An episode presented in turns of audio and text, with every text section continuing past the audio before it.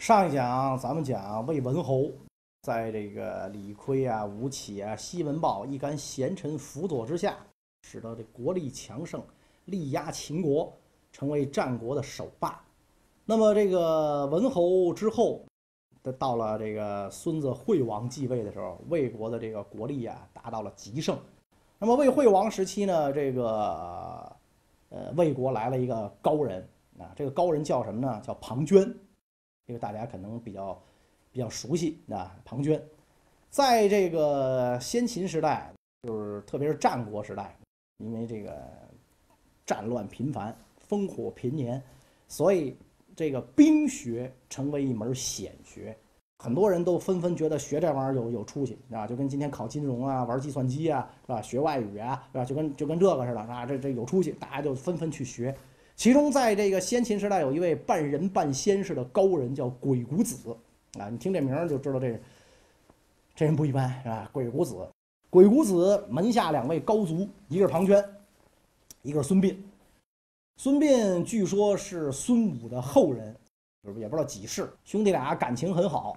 庞涓就跟孙膑说：“说现在呢，我的祖国魏国正在缺人才啊。孙膑是齐国人啊，庞涓是魏国人。”说我祖国魏国缺人才，我呢决心到这个魏国去施展一番拳脚，呃，你愿意不愿意跟我一块儿去？孙膑想了想，说这个我觉得我还学艺不精，我愿意在老师门前啊门下再多学个三年五载。贤弟你先去，那个呃，如果有了这个功名富贵，你别忘了愚兄就行。庞那庞涓说：“那怎么可能忘了你呢？是吧？有了功名富贵，我一定想着你。我这对天明盟誓啊，骗人是小狗，你放心。”然后庞涓收拾收拾就下山了。孙膑呢，就继续在鬼谷子门下学习。那么庞涓到了魏国，见到魏惠王，这这经过也是层层面试啊，那初初赛、决赛，就就就复复赛、决赛，最后进军了决赛，见了魏惠王，就跟魏惠王。畅谈了一番自己的主张啊，包括自己的这个呃军事见解。魏惠王也认为人才难得啊，简直是吴起在世，太好了。所以这个这个就重用庞涓。很快，庞涓就做到了魏国军队总司令的位置啊，就所谓的正将啊，做到正将的位置。庞涓为将，率领魏军四面出击，东挡西杀，南征北战。这个为魏国开疆拓土，屡立战功，所以这个魏惠王啊就特别高兴，真是此天赐将军于寡人。所以有一天，这个大破强敌之后，那回来宴乐赏功，君臣相对饮酒，都喝高了啊，喝的特别高兴，君臣俩互相吹捧啊。先是这个魏王说这个庞涓。天赐将军与寡人，有你在，你看我这这这日子过得太好了，太美了，什么也不用干，就等着这个到到哪儿点钱是吧？收拾战利品啊，今天进了几个城，明天进了几个城啊，生服了多少人口，裸获多少金银，每每天都是算账，都是进账是吧？这这空手套白狼全有进项，这多好啊！庞涓更高兴，我本就是一介布衣，再说我本来就是魏国人啊，我也应该为祖国效力啊，蒙大王您青眼有加。您这么看得起我，所以我现在能能穿上这个，我能吃上这个，能喝上这个，这还有美女伺候着。你这日子是吧？您您就是我再生父母是吧？我得好好报答您。俩人越吹捧越高兴，越吹捧越高兴。在这个过程当中，突然间这个庞涓一激灵，为什么呢？师兄孙膑的影像越来越在心里清晰地展现了出来。庞涓就在想。我这师哥在师傅门下又多修行了三年五载，不知他水平怎么样？他是比我强呢，是比我强呢，还是比我强呢？他如果比我强的话，如果他到他国为将，将来在战场上我俩就是对手。我俩要是对手，我可就练不过他，这一下就底儿掉了。练不过他，我这荣华富贵可就化为云烟，啊，这不行，咋办呢？我得想一招，把他攥在手心里，让他听我的。于是这个这个庞涓赶紧俯身拜倒啊，跟魏惠王讲说：“在您眼里啊，微臣我已经是了不起的个人才了，惊天伟地，擎天博玉柱，架海紫金梁，您都觉得我是这人，其实我根本就不算什么，有比我还牛的人。魏惠王一听这酒就醒了，有有比你还牛的，那家这那咱们就取周而代之了嘛，是吧？这家伙当年这楚庄王没干成的事儿，我能干得成啊？谁比你还牛啊？说我的这个师兄孙膑比我还牛，咱咱得把他请来。魏惠王一听，好啊，那赶紧啊，遣使者修书持璧，是吧？咱的后代礼物，把你师兄给接来。使者快马加鞭，就来到这个孙膑修行的地方。献上庞涓的书信啊，献上魏惠王的礼物，孙膑大喜过望。哎呀，我这师弟真真仗义，够局气啊！你看这个，果然是不食言，没忘了我呀，这太好了。而且孙膑也觉得自己在师傅门下修行了，比比师弟多了三年五载，差不离了也是吧？可以了，打老师打不过，老师他也不出山，反正打别人应该没问题，所以就痛痛快快的就跟着魏国的使臣就来到了魏国的都城。就见到了魏惠王，见到魏惠王之后，魏惠王也得先面试一下吧，是吧？先跟孙膑聊啊，是吧？得得得，先生远来，必有以教寡人，是吧？俩人一聊，哎呦，果然惊天伟地之才，非常高兴啊！马上就这个跟那个庞涓就说说，你看你真是大公无私啊，啊，你就够可以了，你还把你师兄介绍到这个魏国来。我看你们哥俩都是难得的人才，不世出的名将。那这样得了，寡人有意让你哥俩同掌兵权，是吧？联席总司令，怎么样？是吧？一个一三五，一个二四六，礼拜天分上下午，你看怎么样？共掌兵权。孙膑还没说什么呢，这个庞涓眼珠子就转上了，那哪成啊？是吧？本来我是总司令，来一联席，发一命令得俩人联署，谁都有一票否决权，你这事儿咋干？所以这个，这个庞涓就跟这个魏惠王讲，说这个微臣以为啊，这样做啊不太妥。为什么呢？因为师兄千里来投，他又不是我们魏国人，是吧？他是齐国人，寸功未立，尺寸之功未立，一下就跟臣共担正将，只恐啊国人不服。这样得了，不如先拜我师兄为客卿。然后呢，待他为魏国立下大功，再拜他为正将。到时候，微臣我愿意把这正将的位子让给他，我当副将。本来我也是我也是弟弟嘛，是吧？他是我哥哥嘛，这这也是应该的。所以您大王，您看这事儿怎么样？是吧？魏惠王一听，这好啊，是吧？这为国家考虑，对呀，是吧？是尺寸之功未立，来一外国人，就是因为有外国护照，我就给他一正将，这也是不太合适，是吧？然后魏魏，然后魏国人怎么想啊？早革命不如晚革命，晚革命不如反革命，你这不合适。可以啊，挺好，那那就这样吧。那那问问孙膑，你有什么意见吗？孙先生，孙膑能有什么意见？很好嘛。但是孙孙膑就忘了一点，客卿客卿，一半是客，一半是卿，不能算百分之百的魏臣。念白了就是客情啊，在这儿你就是一个做客的，所以魏国的事儿啊，你还是少少掺和，少张嘴。因此，这个孙膑跟着庞涓啊，就开始住在庞涓府上，就开始跟着这个庞涓混。因为客卿嘛，他也没有自己的府地，是吧？那给你给给你建府，这不符合八项规定嘛，是吧？所以你就只能是谁请你来，你住谁家吧。然后经常兄弟俩促膝长谈，孙膑是毫无防人之心。就把自己知道的这些事儿啊，一五一十、竹筒倒豆子，就全跟庞涓说了。庞涓是越听后背越冒冷汗。这三年五载，我师兄可是脱胎换骨了，原来就不比我差，多学了这三五载，现在已经是落我八条胡同了，我根本难以望其项背啊！你这玩意儿，这，哎呀，我这荣华富贵怎么才能保住？有一次，魏惠王大阅三军，阅兵的时候呢，就跟这个庞涓和这个孙膑说：“哎，你们俩都是寡人的这个股肱之臣，左膀右臂。哎，你们哥俩斗一下，我看看啊，你们俩到底谁牛啊？你们俩比试一下，我看看。”孙膑、庞涓俩人不敢说不比啊，就比。比的时候呢，庞涓摆阵，庞涓这阵刚一摆出来，这？令旗还往还没没挥呢。孙膑就认得您这是什么？一字长蛇是吧？八门金锁，嗯，您这是什什么阵？我都一眼就能看出来。然后孙膑摆阵，庞涓一个都不认识。我的妈呀，这什么呀？没学过。然后就偷偷的跟这个孙膑说：“师哥，你能告诉我您这是什么阵吗？是吧？”孙膑觉得这是个游戏嘛，对吧？游戏嘛，没关系嘛，一会儿 game over 了，怕啥的，是吧？就告诉你，我这什么啊？我这九宫八卦，这这个老师你走了之后，老师琢磨出来的，交给我没交给你啊？都明白了。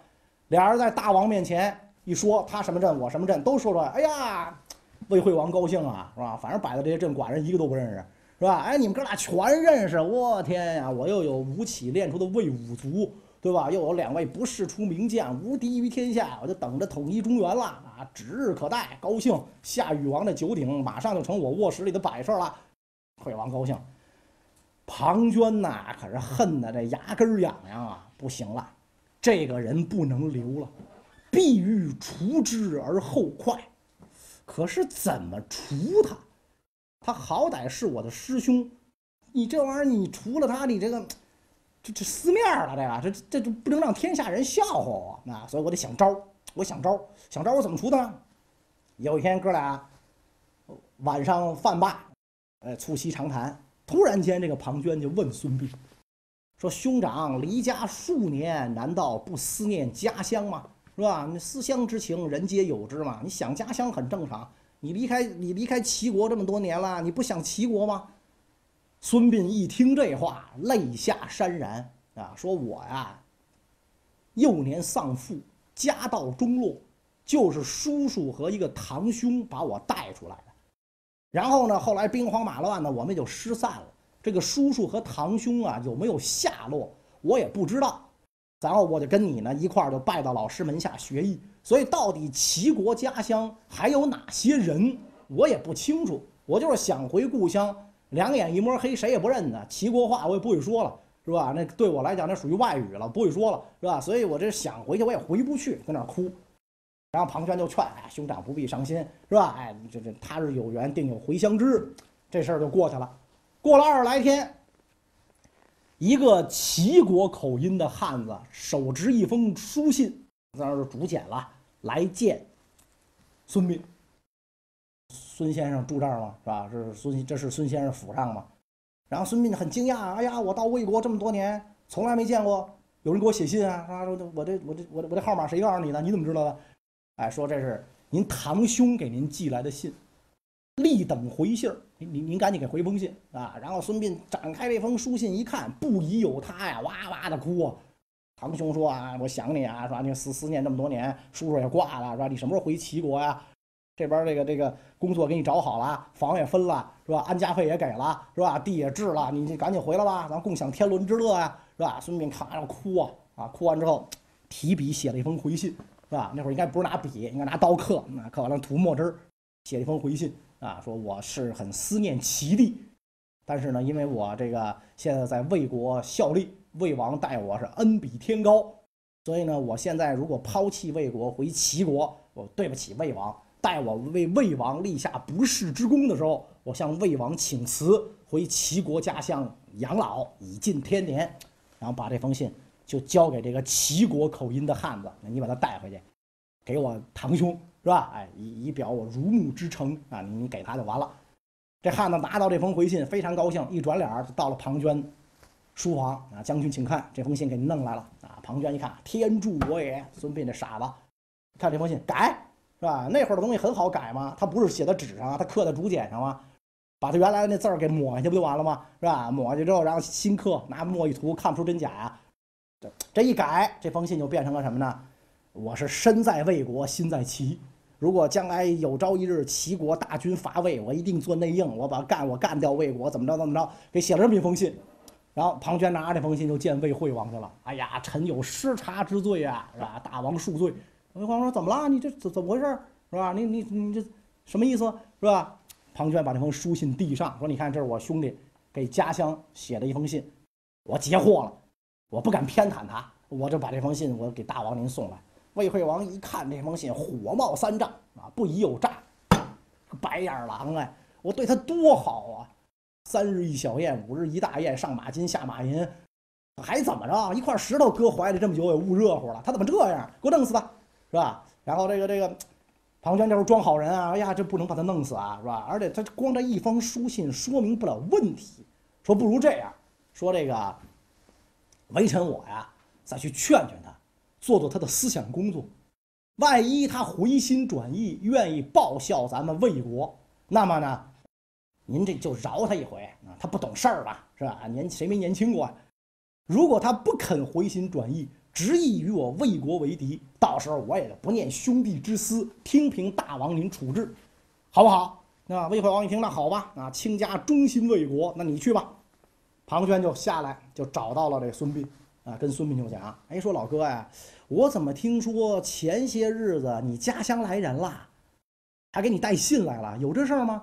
孙膑说有啊，真有这事儿啊！我跟我失散二二十多年的堂兄啊联系上了，是吧？特特特别神，这家伙都没通过打拐办就联系上了，是吧？他说我幼年都是被人拐跑了，不知道怎么就认出我来了，是吧？这这太厉害了，这个，所以我跟他我给他写了回信，我都都联系好了。庞涓说这好事儿啊，是吧？你好不容易兄弟相见，骨肉团聚。要不你跟大王请个假，你回到这个齐国，你探个亲，请一个月的探亲假没问题，是吧？你请一个月假，哟，孙膑说这行嘛，这么干是吧？我刚到魏国，尺寸之功未立，天天住你的、吃你的、喝你的、穿你的，然后你就这这让我请假，我怕不准，啊，有我在，放心，包好，包在老弟我的身上，我替大王面前，我我替你美言，请假行不行？孙膑说行，那好，说好了啊。明天你进宫向大王请辞，孙膑就答应了。连夜，庞涓进宫见到魏惠王，伏地痛哭啊！微臣实在是对不起大王，真没办法。我跟孙膑说了，谁想到这小子王八吃秤砣，他铁了心了，一心想回齐国啊！微臣的所有劝告，他是执意不听，而且他明天就要来向大王请辞，这事儿我实在管不了了，您老人家看着办。啊，然后庞涓告辞出宫。第二天，孙膑乐颠颠的进宫去请假呀。一上宫廷，哎呦，怎么我兄弟不在呀？不是说好了，我们俩一捧哏一逗哏，他帮我请假吗？他怎么没在？再一看，这个魏惠王啊，满脸戾气，跟那儿坐着啊。所以孙膑上前施礼，刚一开口说：“这个臣想请一个月的假回齐国探亲啊。”魏惠王啪一拍桌子，大怒。鹤立殿下武士，把这卖国贼给我捆了，是吧？然后所有的这个这个这个这个污言秽语就喷到了孙膑的头上。啊，就你这样的人啊，汉奸、卖国贼、公知，是吧？你这这就死无葬身之地，你都拉上去给我剁了。然后这个时候，朝中的这个这个大臣上来求情啊，是吧？这这人家孙先生怎么说？人是客卿啊，你剁了客卿，这不太合适。庞涓此时赶到。哎呀，怎么回事啊？你看我这来又来晚了一小会儿，这怎么回事？我今儿起晚了，我们家闹钟没电了，这这怎么就出这么大事儿啊？这这我大王息怒，您您这怎么回事是吧？魏惠王一讲前因后果啊，庞涓假惺惺的，哎呀，此事必有误会，这样得了啊，我把我师兄带回府中，我来教训他。那您您看行不行啊？魏惠王说你带走吧，啊，你带走吧，就是把这个孙膑带走。然后魏惠王就问庞涓，你打算怎么怎么处置他呀？弄死他行不行啊？哎呀，弄死不太合适。是吧？为他毕竟跟我是义结金兰，弄死了于微臣脸面不利。那这样得了，只要他不危害魏国就可以。那怎么才让他不危害呢？他就一辈子待在魏国。那怎么才能待在魏国？你不拿铁链子锁着他一辈子，非法囚禁啊，这不行啊！啊，没，只要让他不能行走就行。所以怎么办呢？君臣定下毒计，对孙膑施以鞭刑。什么叫鞭刑呢？就是挖掉膝盖骨啊，俩膝盖骨给你一挖，你走不了了吧？因为失了鞭刑，所以孙膑才叫孙膑。他原来叫什么不知道，是吧？所以这孙膑被挖掉膝盖骨，那你想那会儿没麻药是吧？这疼得死去活来。醒来之后就看到了庞涓虚情假意的笑脸，孙膑这个时候就全明白了：我到魏国，我没得罪过人呢。我也不认识别人啊，每天打交道的就是我这兄弟和这魏惠王。一下他又不傻，你想想人嘛，老实本分、厚道一点，一下都全明白了。必是这君臣做了个套，是吧？做了个局，我傻呵呵的一脑袋就撞下来了。怎么办？君子报仇，十年不晚呐！我得活着，我一定要活下去。夹着尾巴做人也是人，也比死了强啊！我得活。所以每天就开始装疯卖傻，庞涓一开始怀疑他呀，说你这真疯假疯啊，是吧？我这怎么来验证你是真是假呢？扔猪圈里，跟猪一块睡，你想猪什么味儿啊，是吧？给他扔在里边，啊，是不是倍儿高兴啊？跟猪一块吃猪食，抢猪食，甚至吃猪屎，这事儿都干，是吧？庞涓一看这家伙真疯了，看起来没问题了啊，这家伙真疯了，对我魏国不构成威胁了。行了，你就一辈子呀在这猪圈里待着吧。啊，这我们国家新添一种宠物叫人猪，是吧？你待着吧。这个时候，庞涓也就撕下了假面，没必要再温情脉脉了。你已经是一个疯子了嘛，所以告诉魏国的军民百姓，特别是少年儿童，这是一处爱国主义教育基地，是吧？你们要经常来看一看，背叛祖国是什么下场，是吧？叛国是什么下场？就挖掉膝盖，跟猪睡在一块儿。特别是有外国使节来，最后一项娱乐项目一定是要参观孙膑牌猪圈。是吧？哎，以哎，你用个看，这这就背叛我大魏，就这个下场。但是也恰恰是因为有外国使节来到这个猪圈参观，才使得孙膑逃出一劫，有了一线生机。这是怎么回事？我们下一讲再讲。西子湖畔埋葬着历史上三位著名的民族英雄，并称为西湖三杰。咱们已经知道呢，有宋朝的岳飞，明朝的于谦儿，那这第三位是谁呢？而且这位英杰呀，在清兵灭明之时，投笔从戎，发誓要反清复明，最终是宁死不降，惨遭清廷杀害。可是到了后来，清朝的乾隆皇帝却为他修墓立碑，追谥忠烈，这是为什么？